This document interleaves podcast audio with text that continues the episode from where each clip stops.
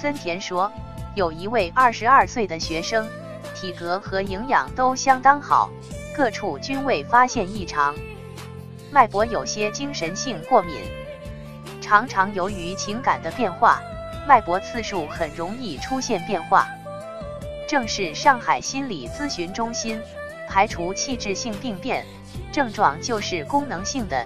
简单说，电脑的各个部件都没有问题。就是老死机，这就是功能性问题。人的心理素质真的是不同的。这位同学情绪就易波动，脉搏的变化只是与情绪相匹配。